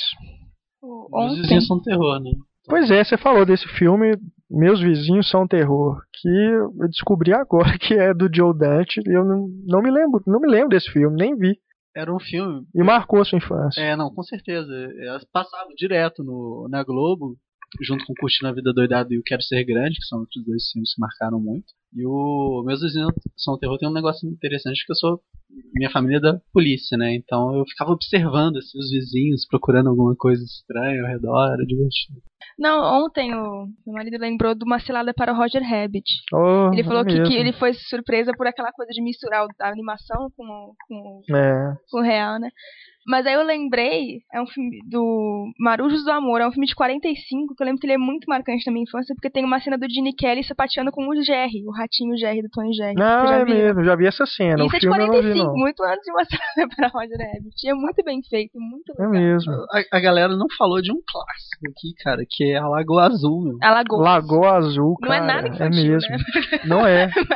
Mas- Todo mundo viu quando era criança. É, provavelmente a primeira lembrança de ver um filme de mulher pelada da, da criançada dessa É. época é a Lagoa Azul. O que é politicamente correto total, né? Quantos anos tinha Brooke Shields na época? 13. Não, mas a Brooke Shields já tinha aparecido pelada antes, até Sim, no ela tinha Pretty pra uma Baby. prostituta. É. É do Louis Mali, não é? O É? Menina Louis Malle. Bonita, que ela é a É. prostituta mais jovem lá do, do prostíbulo. Ela é filha de uma das prostitutas, Que é a Susan Sarandon. que é a Susan Sarandon. Tinha a fam- na TV Manchete, tipo, passavam os, os filmes da as pornochanchadas, né? Porra, eu e meus primos, cara, a gente, a gente ia dormir na casa do outro e ficava acordado de madrugada pra ver putaria na televisão. Esses filmes brasileiros. Eu lembro de O Olho Mágico do Amor. Cara, foi o evento, assim. É, gente- vamos deixar as crianças ouvirem. É. Mas é, eu, eu anotei aqui na, na minha listinha, a gente estava falando de Star Wars agora há pouco, é, outros filmes aí que pega essa linha de ficção científica. O Último Guerreiro das Estrelas, que é um filme sobre o cara, ele, ele é viciado no arcade lá, né, no fliperama, um joguinho de espaçonave tipo Space Invaders. E aí ele é chamado, porque esse videogame, tipo, a máquina tá ligada com o pessoal que é realmente do, espaço, Aí ele é convocado, porque ele foi o recordista, a se tornar o piloto da, da, da frota lá estelar, né? É muito legal esse filme, cara. É, os tá efeitos falando visuais totalmente são esquecido também. completamente, né, é, eles destacam completamente É. do filme, assim, a- a- É, você falou, eu lembrei do filme do Matthew Broderick, que é o War Games. War Games. Cara, um filme que a gente não mencionou e que é um filme importantíssimo em termos de efeitos visuais é o Enigma da Pirâmide. Oh, O puxa, jovem cara, Sherlock esse filme é Holmes. muito legal. Que no Enigma da Pirâmide, aquele cavaleiro que pula do vitral e ataca o padre, é o primeiro personagem digital da história do cinema. É primeiro mesmo. personagem completamente sensacional esse digital da, da- da história do cinema. E é um filme muito bom. E pra mim é um daqueles filmes, assim, foi feito pra criançada, mas era um filme assustador, assim. As memórias que a gente tem dele, o filme tem um suspense mesmo. E hoje em dia não, não se tem mais isso. Hoje em dia, filme pra criança virou sinônimo de animação, praticamente. Ou então de coisa bastante ingênua, bastante boba, né? Assim, os raros filmes live action que a gente vê pra criança, tipo Pequenos Espiões, assim, você não sente peso nenhum no filme, ameaça nenhuma, né? Você não tem medo de, de um dos personagens que você que tá vendo ali correndo perigo, né? De algum deles morrer, nem nada do tipo, assim, porque é sempre Verdade. levado de forma muito levinha, muito, muito piada.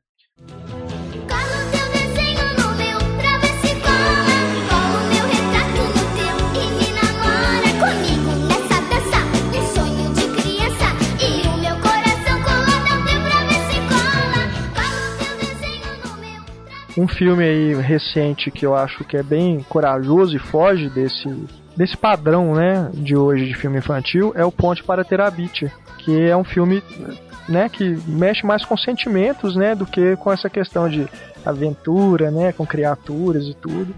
É um filme muito bonito e que é um filme que eu acho que pode ficar aí até mais pra frente aí ser lembrado como um, um clássico infantil, né?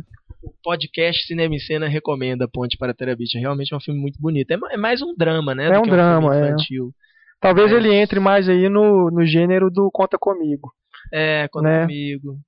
Pode ser, Mais memórias da infância, assim, né? Aquela coisa. com certeza. trabalha não- mais num- num outro Ponte patamar. para Terabithia seja um filme para assim, é um filme pra criança, mas é, é um filme que, né, nesse caso se encaixa igual aos filmes da Pixar. Os adultos assistem e curtem É. também.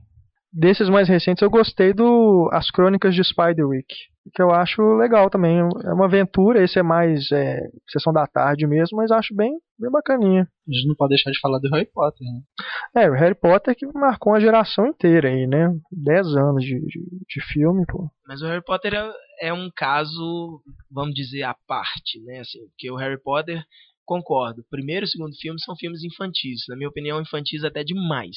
Mas do terceiro pra frente, pra mim já é aquela coisa. As, as crianças que leram Harry Potter estavam crescendo junto com Harry Potter e aí a partir do terceiro filme já é uma coisa bem mais madura. Tanto que no, eu vejo os últimos filmes, eu não acho que sejam de forma alguma filme para filme para criança, especialmente a primeira parte do último filme, né, o, o 7.1 que a gente fala, que eu acho que uma criança vai assistir aquele filme e vai dormir, porque é um filme É. extremamente lento, né? Verdade. Então não, não, não acho que Harry- é, assim, acho que se encaixa aí os dois primeiros Harry Potter. Eu acho que o que vai marcar é, a infância de hoje, além das animações da Pixar, Harry Potter, são os filmes de super-heróis, né? Isso aí, sem dúvida nenhuma, que é o, é o que mais é feito aí, voltado para público infanto-juvenil. Então eu acho que os Homem-Aranhas, né, o Homem de Ferro, os X-Men, eu acho que aí o Superman talvez não encaixe, né, o Superman o Retorno, que acho que não foi um filme feito para criança, foi mais feito para os saudosistas dos filmes do Superman lá de, dos anos 80. E para mulheres, né? O Brian Singer fala que tudo que ele queria era fazer um filme também romântico, que as mulheres É. fossem ver e gostassem do filme. E ele não conseguiu isso. E Agora, os Batman também, né? Não acho que É. são filmes para criança. Mas apesar do que, eu acho que muita criança vê, né? Acaba vendo. coisa. Mas o, são filmes policiais, né? Os Batmans do Nolan são muito mais policiais do que filme de super-herói. É igual se você olhar os filmes do, Mas o do- merchandising dos tá. X-Men, né? Assim, que foi uma coisa que os fãs meio que ficam. Os fãs mais hardcore, assim, ficam meio decepcionados. É que o Wolverine não mata ninguém nos filmes É. do X-Men. Ele, praticamente ele não usa. Em quem ele usa as garras dele, ou não acontece nada, ou se cura na mesma hora tal. Mas o Wolverine, né, que no- nos quadrinhos sempre foi um personagem muito violento, né, nos filmes ele não mata ninguém. Desses atuais, eu gosto do Encantado. É, Encantado é muito legal, eu gosto ele também. muito bem pensado, assim. É mesmo, é muito bom. Virgílio, você não fala, né? O Virgílio, acho que a gente, né, ele entrou num nirvana de nostalgia que ele simplesmente sumiu do podcast. Bom, a gente tá falando de filme recente, infantil, tem os que são, fazem um desserviço à infância, né? Alvin e os Esquilos, Garfield, Scooby-Doo, não só fazem um desserviço à nossa infância, né? Porque estraga a nossa infância, como eu acho que tá, tudo bem, as crianças hoje vão pro cinema rir, fica dando gargalhada com, com o bichinho peidando, essas coisas. Você assistiu o Transformers? Mas O antigo? o desenho animado, eu lembro, lembro vagamente, cara.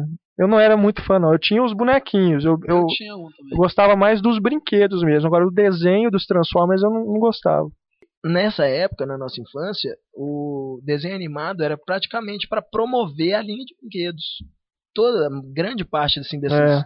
dessas séries dos É anos 80, verdade. Thundercats, Comandos em ação. mas Comandos em. Ação, Transformers, é, até o He-Man, se eu não me engano. Tinha. Passou Era- no era- cinema, era um- cara. Era um He-Man desenho para e promover o brinquedo. É, Eu assisti, a- o começou- Segredo da Espada o Mágica, segredo da espada mágica. O BH She-Ra. Shopping. no BH Shopping. O lance Center de- 2. O, É. o cinema com os brinquedos começou depois de Guerra nas Estrelas, não foi? É, foi o que iniciou aí essa coisa de vender brinquedo baseado em filme. É. Foi Guerra nas Estrelas. Guerra nas Estrelas. Assim, que iniciou, né, é, a febre do jeito que ela é hoje, É. né, vamos dizer assim, porque o ET também tinha bastante brinquedo, né, Tinha. Veio depois. que é mais ou menos a mesma época. Não, pois é, mas o Guerra nas Estrelas ele é o precursor no sentido assim, a cada filme eram introduzidos mais personagens, eram lançados É. mais brinquedos e esses brinquedos continuavam sendo fabricados, Uhum. porque normalmente os brinquedos de um determinado filme Só eles só ficam enquanto o filme está circulando, né? Então, agora, é, é por isso que o Carros, apesar de ser uma das menores bilheterias da Pixar e talvez o filme mais mal avaliado da Pixar, ganha uma continuação, porque comercialmente, Vende esse fato muito. de brinquedo, de merchandising, ele é a franquia mais lucrativa Mais da Pixar. rentável. É mesmo. Era até distribuído no McDonald's, cara. Não, carros, é, cara, criança, sério, eu conheço, né, assim, tem vários filhos de prima, essas coisas. Da idade dos dois aos seis anos, carros é uma unanimidade. Os meninos são loucos com o tal do Relâmpago McQueen, cara. Muito mais até do que o Toy Story, que é um filme sobre brinquedos. Muito mais que todos os outros né? filmes da Pixar. A criançada mesmo, a meninada mesmo, pequena, o filme deles é o Carros. Se você passar, talvez, o Vida de Inseto, eles vão achar um saco. Toy É. Story 1 vai achar um filme chato pra caramba. O Toy Story 1 é engraçado você ter, você ter lembrado isso agora, que a, o sobrinho da minha, da minha esposa, ele passou um dia lá em casa, e a gente colocou Toy Story 1 pra ver, ele nunca tinha visto. Cara, assim, eu me emocionei com ele assistindo o filme, sabe? Porque eu, quando eu vi o primeiro Toy Story, eu já tinha o quê? Foi de 95, né? 95. 15 anos, né? Então, tipo assim, eu não tive oportunidade de ver o filme como criança. Então, se eu vendo ele reagindo ao filme, sabe? Eu fiquei emocionado. assim, eu- o filme até cresceu mais no meu conceito, porque aí eu vi que ele realmente se torna, é, um, é um clássico, né? O Toy Story 1 é um clássico, é, porque ele, ele, ele conversa com, com, com o público de qualquer faixa etária. Né? Não é só aquela coisa de você ah, me lembrar da minha infância e tal. Quem é criança mesmo Eu vi Toy Né? Story 1 aos 4 anos.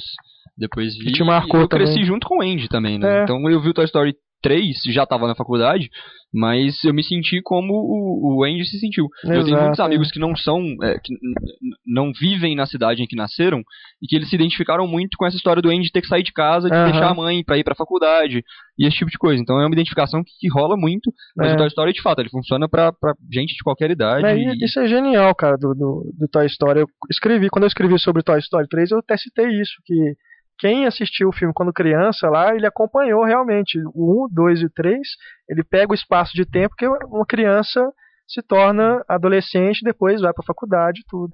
É genial, genial. Você chorou? Muito. Ah, então tá. Eu passei Ah, vergonha. Quem não assim, né? chorou vendo Toy Story 3, cara? Não, eu admito, eu chorei igual criança. Nossa, é, aquilo ali Eu foi... começo a chorar Nossa. mais ou menos na, na, na cena da. Que eles estão indo pra fornalha. É, É. Eu chorei- em diante eu não parei de chorar o Eu chorei na abertura. Não, eu choro na abertura do É. Up. A abertura do Up É. não tem como. Não, a abertura chorar. do, mas a abertura do Toy Story que mostra o vídeo da mãe Aham. mostrando ele pequeno, depois ele crescendo, mostra o quarto dele novo. Porra, aquilo ali é muito. É. bom. Não, eu tô arrepiando aqui, cara. Só Pode de lembrar. lembrar. Eu também. Pixar é foda, né, cara? Eu lembro que no Toy Story 3, eu vendo a saída da sala assim, todo mundo saía chorando. Não tinha uma pessoa que não estava chorando saindo da sala. Independente de ser criança, adulto, todo mundo tava chorando. E realmente foi com caridade. Meu sobrinho, ele tem um brin... ele tem um boneco do Buzz Lightyear, que inclusive ele fala o infinito e além. Eu tenho também. Tudo bem, meu sobrinho tem 8 anos. que ele carrega aquele brinquedo desde que ele tem 3 anos de idade, Aham. assim. Criança não costuma guardar brinquedo, né? Mas o É. Buzz Lightyear pra ele é inseparável. Virou um herói, né? Com medo de jogar fora, inclusive, né? É. Você vê no filme o impacto que tem o brinquedo É. sentindo sendo jogado fora, você fica até com medo. É verdade. O Up fala- eu também chorei demais. O Up eu chorei É, o. Up é aquilo. O Up é feito pra fazer as pessoas chorarem. Nossa, aquela cena, né, da, da- Os primeiros 10 minutos do Up, cara, se você não É, chora com aquilo aquilo, ali, você nossa. não nasceu pra, pra se emocionar em Mas aqueles 10 minutos de up são muito menos pra criança do que qualquer É, coisa. sem dúvida. Eles, acho que eles têm um impacto muito mais forte em adulto e a criança provavelmente gosta muito mais da segunda metade. É. Tem o cachorro falante, e as coisas coloridas e correndo e tudo mais.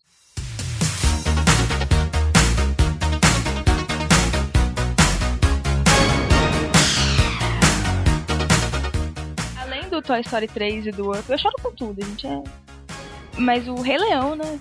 O Rei Leão, a primeira vez que eu assisti, é muito, é muito trágico. O herói do filme morre, assim. É, não era algo que se fazia na época em desenho. O bonzinho morrer Eu, inclusive, eu fiz a lista dos filmes pré-Pix.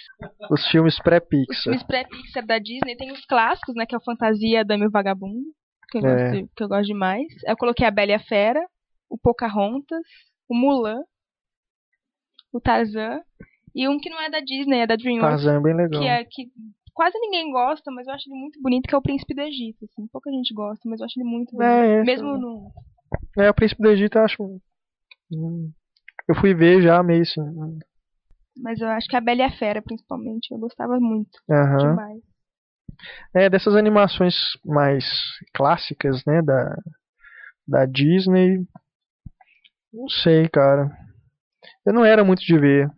Quando eu era criança, eu não. não- Era mais minha irmã mesmo, que gostava de ver Bela Adormecida, Bela e a Fera, essas coisas. Eu Mas eu não vi via muito. quando era criança. Eu tinha É. todas as fitas. De Alice a, a espada era lei, Uhum. a- passando por todos os outros, cara. E quais você gosta mais? Eu gosto de todos. Eu não consigo elencar um favorito, assim. De jeito Não, nenhum. também não, Desses e- clássicos, não. E é marcante o fato de ir no cinema, né? E eram os que eu mais ia no cinema. Eram os desenhos da Disney mesmo. Eu não vi nenhum desenho da Disney, exceto o Rei Leão, agora. Nunca? Você nunca Na viu? Dis- no cinema, não. Ah, Ah, não, tá. no cinema não, porque eles Não, são é. mais velhos que eu. A Bela e a É. Fera, que é o, o primeiro Tem dessa jeito. retomada, eu acho, assim, o primeiro grande, ele é de 91, eu tava nascendo. É. Depois teve o Rei Leão, que eu vi, Pocahontas, Mulan, Aladdin. essas coisas É. todas. Teve Aladdin, Aladdin. também. Aladdin é um filme muito subestimado, Aladdin é muito É bom. mesmo, é legal mesmo. Mas de, de sonho de criança, assim, acho que tem dois filmes que me faziam. Não, três filmes, na verdade. Que, que tinham um impacto muito forte, que eram Jumanji, A Chave Mágica e Esqueceram de Mim. Esqueceram de mim por causa de todas as armações que o moleque faz na casa. A Chave Mágica, porque eu acho que toda criança tinha vontade de ver os brinquedos É. ganhando vida. Pode, é um filme até bem fraco, mas é, tem essa sensação da criança ver os brinquedos ganhando vida e sonhar que vai acontecer aquilo- algum dia.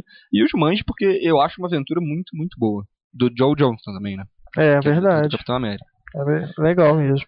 É, o, o Jumanji, assim, eu, eu tenho meus problemas com o Robin Williams como comediante, assim, eu não acho a menor graça nele, eu gosto dele como ator dramático. Mas é, concordo, assim, é um filme problemático, mas mais divertido. Mas acho que a evolução do Jumanji é outro filme que ninguém ninguém lembra, ninguém fala, ninguém gosta, que é o Zatura Zatura. que eu acho muito bom. Eu fiquei muito surpreso quando eu vi, porque eu, é, eu acho que é um dos poucos casos de filme para criança hoje que não subestimam a inteligência da criança. É mesmo, eu não, tinha me lembrado dos Zatura, mas você tem razão.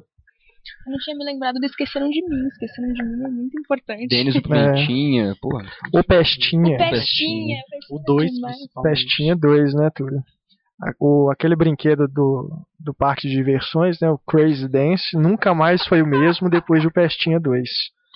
Aquela É, o- cena clássica do vômito, né? O vilão do de Pestinha é o cara do Seinfeld, né?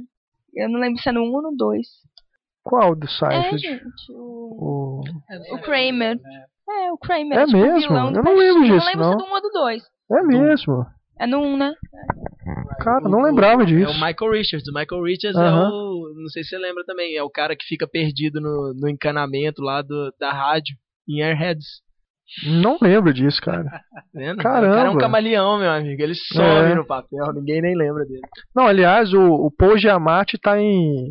O Dead Murphy lá que conversa com os bichos. Doutor Dolittle. Doutor do Little. Eu não, cara, eu tava passando assim na televisão outro dia. Eu disse, pô, Paul Giamatti desse filme, cara. o Eu não Paul lembrava. Giamatti está no casamento do meu melhor amigo. Pois O é, Richard Jenkins tá em A Chave. Mágica. Richard Jenkins. Paul né? Giamatti em casamento do meu melhor amigo. Ele aparece dois minutos no filme. Ele é o, o, o atendente do hotel que fica conversando com a Julia Roberts enquanto ela tá fumando no corredor. Mas é, eu não, não me lembrava e disso. isso ele não. já tinha feito aquele filme do Howard Stern, O Rei da Baixaria, onde ele é um dos personagens Sei. principais. A Diane Keaton dubla um cachorro em Olha Quem Está Falando. Que é um filme da Caramba. Olha quem está falando agora. Tem Olha quem está falando também, Olha quem está falando. Não, Olha quem está falando, Olha quem está falando também e o Olha quem está falando agora é o que os cachorros falam, que é uma produção para televisão. Já é Olha quem está falando. Eu lembro de estar em cartaz no cinema, de ter visto os É. cartazes e tudo. Isso eu me lembro. Mas eu não vi no cinema. Willis, eu É, acho- Nossa, eu achava aquele filme genial quando eu assisti. eu vi só depois, quando saiu em VHS. Se você for pensar, Beethoven tem o Stanley Tucci, é tem o David mesmo? Duchovny, o, acho que o Oliver Platt também. Uhum. E a do John Hughes. É o roteiro. é- O, O John Hughes, roteiro, eu é. acho que é o cara da minha infância, assim. É, É, a gente tem que é o falar cara, do ele é John Hughes, né? de absolutamente tudo. Flubber, Esqueceram de É. Mim, de- que mais? Denis, o Pimentinho, acho que é dele também. Uhum. É, É o, o cara exato. da minha infância, assim, eu acho que é ele. Ninguém falou do Gasparzinho também. Gasparzinho. Gasparzinho, cara. Gasparzinho com a Christina Ricci, né? Cristina Ricci. Bill Pullman. Ninguém falou dos Batutinhas, que é o filme da minha infância. É, é excelente, é fantástico. Tem o Querido Encolher as Crianças É. também. Que é muito legal mesmo. E Ninguém Segura Esse Bebê, que Ninguém também segura é do esse John bebê Hughes. demais. É verdade, é muito bom. Mas já que, já que mencionaram Esqueceram de Mim, eu acho que a primeira vez que eu achei um filme ruim foi no Esqueceram de Mim 3. É muito. É. Eu assisti o terceiro, eu tinha assistido o primeiro, o segundo, quando eu assisti o terceiro, eu tinha o quê? 5, 6 anos. Foi o primeiro filme que eu acho que eu tive a impressão de falar, pô, é bem mais ou menos, né? Porque eu tinha a impressão dos dois primeiros. A Scarlett Johansson tá no terceiro filme, não é? Tá. É. Tá, ela é tipo uma das vilãs. Eu sei que você falou, Só você lembrou disso só pra falar da Scarlett Johansson, né? Porque não precisava falar. Tinha que falar da Scarlett Johansson. Já foi falado Aliás, da, da vida. É, isso que eu, que eu tava falando com, com o Túlio antes. Que, que tem A gente Paul fala que o Paul Bettany, Scarlett Johansson e filme de super-herói tá em todo podcast, mas a Árvore da Vida também está Verdade. em todos os podcasts, inclusive podcast de rock que não tem nada a ver. A Árvore É da. Vida tá lá. Mas com essa, essa relação que vocês falaram das gerações diferentes, é, vocês falaram que o, o Schwarzenegger não tá na infância de vocês, o Renato comentou que não era, Não, não era um ele herói. tá, mas assim, é, sim, não, era, não era um visto herói. como um herói. Na minha infância tem um herói de brinquedo, que é um filme que tem o É, Schwarzenegger. É Então, mesmo. assim, acho que é o último filme assim, do Schwarzenegger que me dá essa lembrança toda assim, interessante. Verdade. Eu acho que é um herói de brinquedo. Eu coloquei um que é mais. Ele não é tão infantil, mas ele marcou minha infância, que é o Jack, com o Robin Williams, que eu descobri que é do Coppola. Achei, Do meio- Coppola. Bizarríssimo, né? achei bizarro, a hora que eu descobri isso ontem, que ele é É. do Coppola. Eu descobri que o Mágico de Oz com o Michael Jackson é do Sidney Lumet. É. Eu juro que eu não sabia disso. Isso é muito The bizarro. Wiz. Assim, Um cara que também tá muito na minha infância é o Jim Carrey. Ele tem assim, uma série Ah, de é. filmes entre 94 e 97, que é o Máscara, os dois Debi Lloyd, os dois Ace Ventura, o Pentelho, que eu gosto um pouco menos, e o Mentiroso, assim, numa série de, de em 3, 4 anos, ele faz todos esses filmes que pra mim estão na minha infância. E aí que eu, que eu fico com essa sensação de que a geração é, futura pode ser ruim, essa geração atual pode ser um, um pouco prejudicada nesse sentido, porque você vê os filmes que ele fez agora, os filmes mais recentes do Jim Carrey, são Sim Senhor e Os Pinguins do Papai. Assim, Aham. compara o Jim Carrey da década de 90, É. o Jim Carrey da minha infância, com esse Jim Verdade. Carrey de hoje, aí, aí sim eu concordo que, que essa geração atual é um pouco prejudicada. Uma correção, o Debi Lloyd 2 ele não fez. Ah, verdade, verdade. Só o primeiro. Eu, eu nunca Acho- gostei muito do Jim Carrey. O que eu mais gosto dele é um que as pessoas não dão muito valor, que é o Eu, Eu Mesmo Irene. É o que eu mais gosto. É o que eu menos gosto. E ninguém, né? é Eu menos exatamente, gosto. é o que as pessoas geralmente menos gostam. É. Máscara, eu odeio máscara. Eu, eu não, eu não consigo um Máscara filme é que tem a Cameron bacana. Que absurdo. É um problema. É, é o que eu falo, eu acho que o Máscara, ele é o filme que o Lanterna Verde não consegue ser. E aí o Heitor já olha pra mim com um olhar demoníaco. Mas ele é, ele é mais engraçado, a ação dele é melhor, É, ele tem efeitos tão bons quanto. Só- acho até só- melhores pra, pra só- época, só pô. Pra, só pra eu te- ter aqui na- gravado. Quanto tempo tem que vocês viram máscara? Um ano. Eu não sei. Cara, Sempre que passa Tá. máscara, eu vi no É muito cinema. mas o Virgílio tem me- memória afetiva do filme. Assiste o Máscara de novo. Você vai. Eu achava o Máscara um filmaço quando eu vi pela primeira vez. Cara, hoje eu revejo o filme, os efeitos são péssimos, a direção é ridícula, assim, o, Chuck Russell não tem a menor noção de movimento de câmera nem de, de, Tá de tipo Lanterna enquadramento, cara, Verde. é triste. Não, o Martin Campbell, comparar o Chuck Russell com o Martin Campbell, o Martin Campbell pelo menos tem um filme que você fala assim, não, esse realmente é foda. Mas o Martin Campbell, Que Martin é o Campbell de, de Lanterna Verde não é o mesmo É. do Cassino Royale. Não é mesmo. Pra mim não é a mesma pessoa. Tudo bem, mas é pelo menos um cara que pelo menos saber fazer o- um trabalho técnico de fotografia, Não, é, sem dúvida, de câmera, mas- essas coisas e tal, ritmo, ele sabe. Na comparação que eu nem isso faço, ele não consegue. a comparação que eu faço é mais porque o Lanterna Verde tem elementos ou que não são cômicos, mas tentam ser cômicos. O Ryan Reynolds tenta ser um, um- um comediante fazendo um filme de super-herói. Com aquela cara É. de palerma É. dele.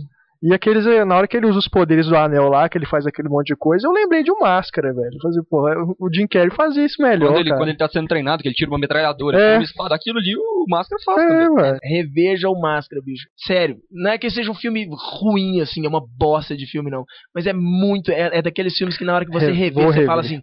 É, eu não lembro exatamente o que, que eu achava esse filme tão legal, porque ele não é. Eu imagino o que vai acontecer se eu rever o filho do Máscara. então. Nossa É senhora. o aí- pior filme Ai, de ai, todos os tempos. Acho que é o pior filme que eu já vi, é o filho do Máscara. que horror. só falando ainda mais alguns filmes recentes, né? No podcast anterior a gente falou do Speed Racer, que é um filme que, né, que eu, acho que vai marcar a infância de muita gente aí. E um outro que a gente falou do John Hughes, aliás, eu ia mencionar Transformers, mas acho que é melhor, a gente já falou de, eu acho que entra na mesma categoria de Alvin e os Esquilos, né? São filmes que fazem de serviço à infância e da, da, da galera, criançada de hoje.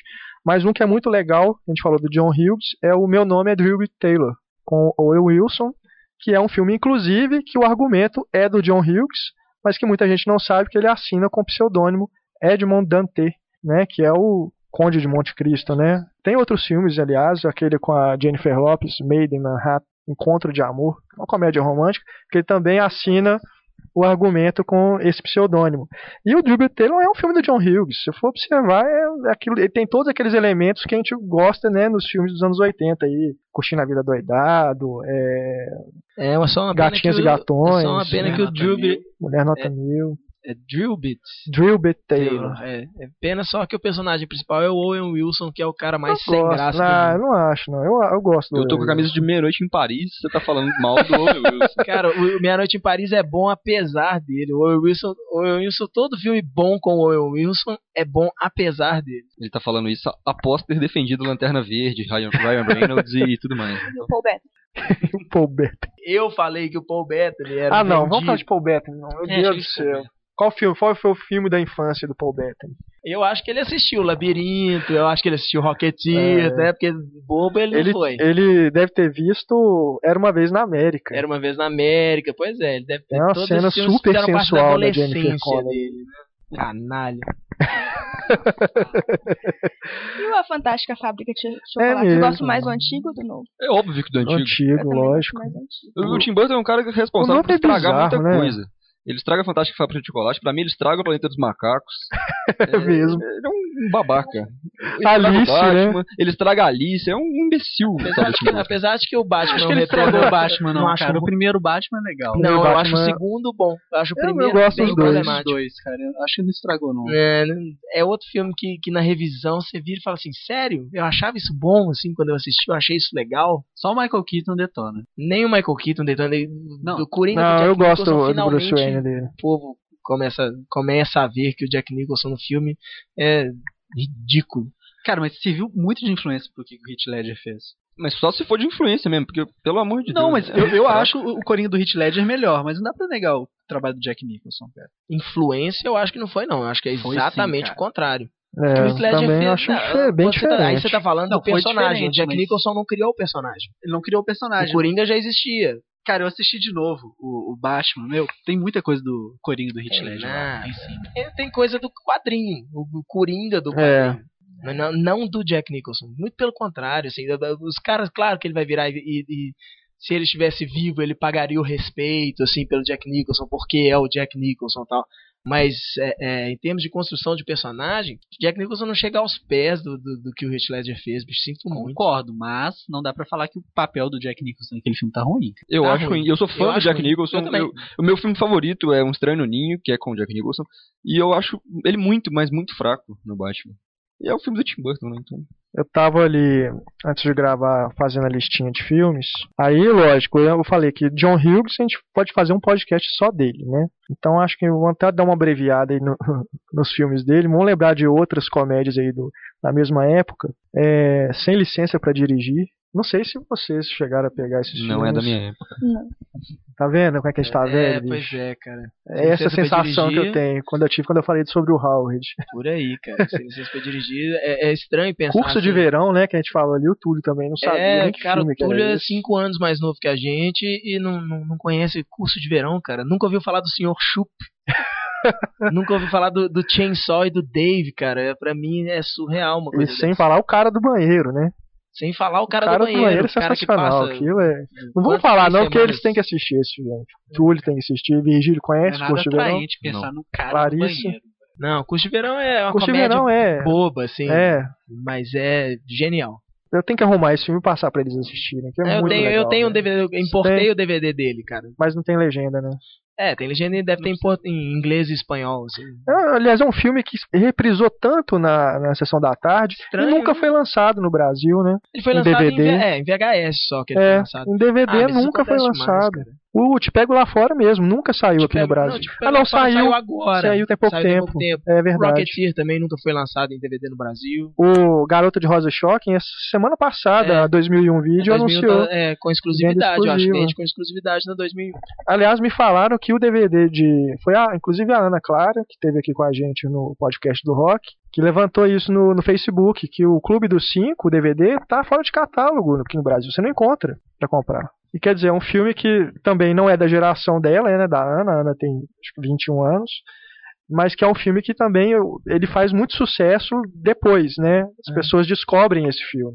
Mas se eu É. não me ele engano, existe. aqui no- Eu tenho, eu comprei o DVD, não sabia que ele era raro, não. se eu não me engano, Vou anunciar no, Brasil- Mercado Livre por, sei lá, Se eu não me engano, 200 aqui no reais. Brasil, as únicas distribuidoras que não tiram de catálogo é a Warner e a Sony. Não sei se elas continuam com essa política devido ao volume né, de, de- do catálogo delas agora.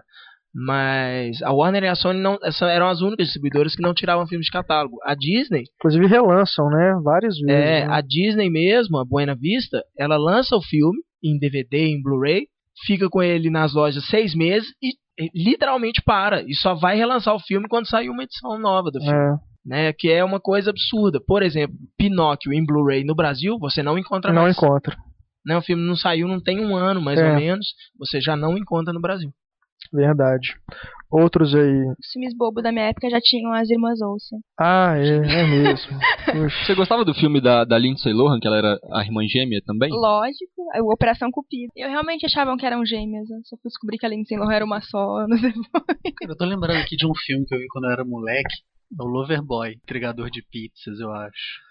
É Me lembro. É, eu me lembro dele. O cara era um entregador de pizzas, aí a mulherada pedia, ah, a gente quer pizza com anchovas.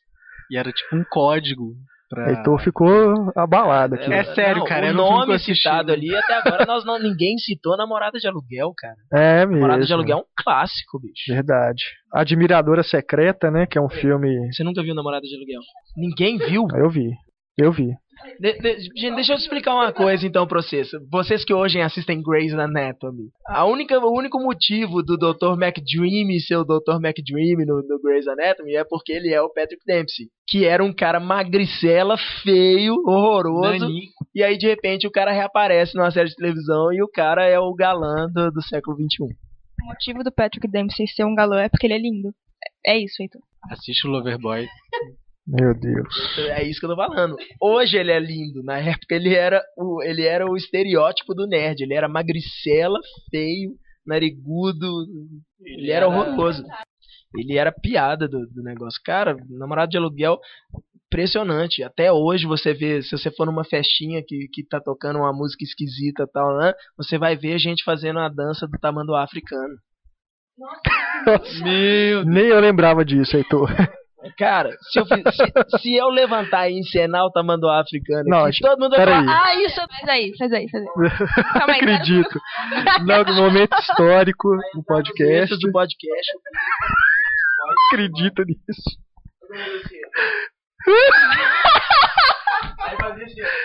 Meu Deus do céu. Momento constrangedor.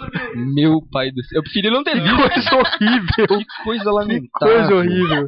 Ainda bem. Meu Deus do céu. Não, momento histórico isso Que aqui. coisa O que, que é isso, gente? lamentável. Lamentável mesmo. Vocês têm sorte de não terem visto ainda. Nossa, o que, que é isso? Não, até.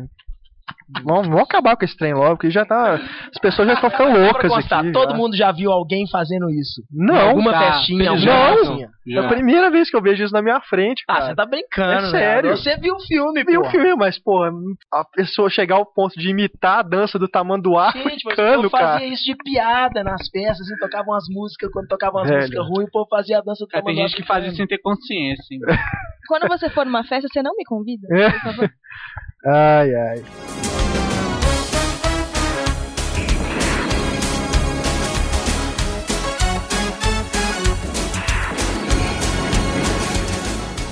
Então, só pra gente encerrar então o podcast, Heitor, nossa patrulha cinéfila, Patrulha conte a boa nova aí. Nossa patrulha cinéfila funciona, gente. Dá resultado. Dá resultado você reclamar. de tanto que o nosso editor Renato Silveira reclamou com o pessoal do Paragem lá no Buritis, aqui em Belo Horizonte, que a projeção do Pearl Jam 20 foi estava incorreta, o formato de tela era incorreto, a, a imagem estava estourada e estava aparecendo as, as, a grade de projeção. Na semana passada a gente teve uma segunda exibição do Pearl Jam 20 aqui em Belo Horizonte. A imagem estava perfeita, perfeita, o formato certinho, sem aparecer nenhum, nenhuma grade, sem problema de estourar a imagem.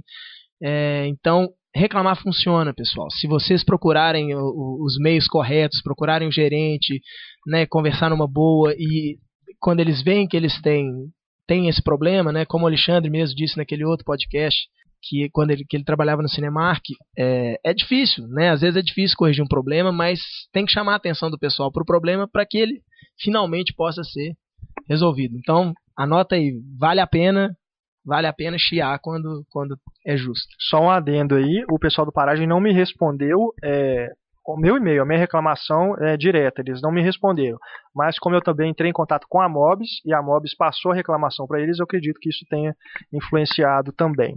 Mas que bom que corrigiu, fico muito feliz aí de que vocês puderam ver o filme da maneira correta, né? É, eu te empresto, quando chegar o meu Blu-ray, eu te empresto Obrigado. ele para você poder assistir no formato correto. Muito obrigado.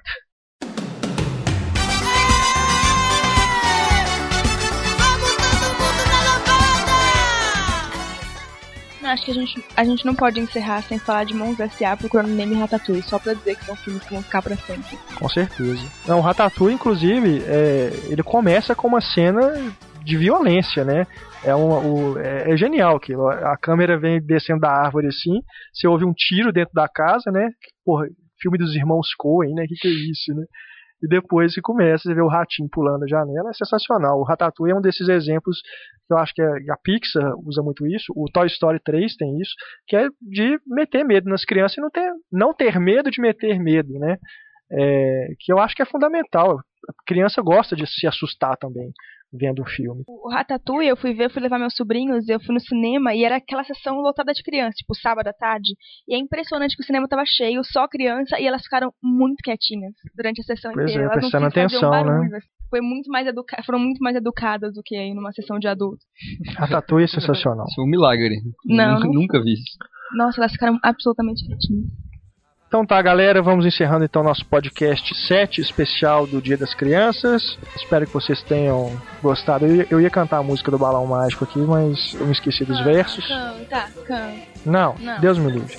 Então agradecendo aí a sua audiência, é, agradecendo também a presença aqui da Larissa, do Heitor, Virgílio, o Túlio e deixando aí, claro, mais uma vez os nossos contatos, relembrando aí, nosso e-mail, cinema.cinemicena.com.br, nosso perfil no Twitter, arroba Cinema em Cena, procurem também nossa página no Facebook, tem também o formulário Fale Conosco lá no site, vocês podem mandar aí sugestões é, de pauta, críticas, é, elogios, denúncias por Patrulha Cinéfila. Não esqueçam de entrar em contato conosco, você que está curtindo aí nosso podcast, tá bem legal a audiência. E é isso. Grande abraço, até a próxima edição do podcast Cinema e Cena. Tchau.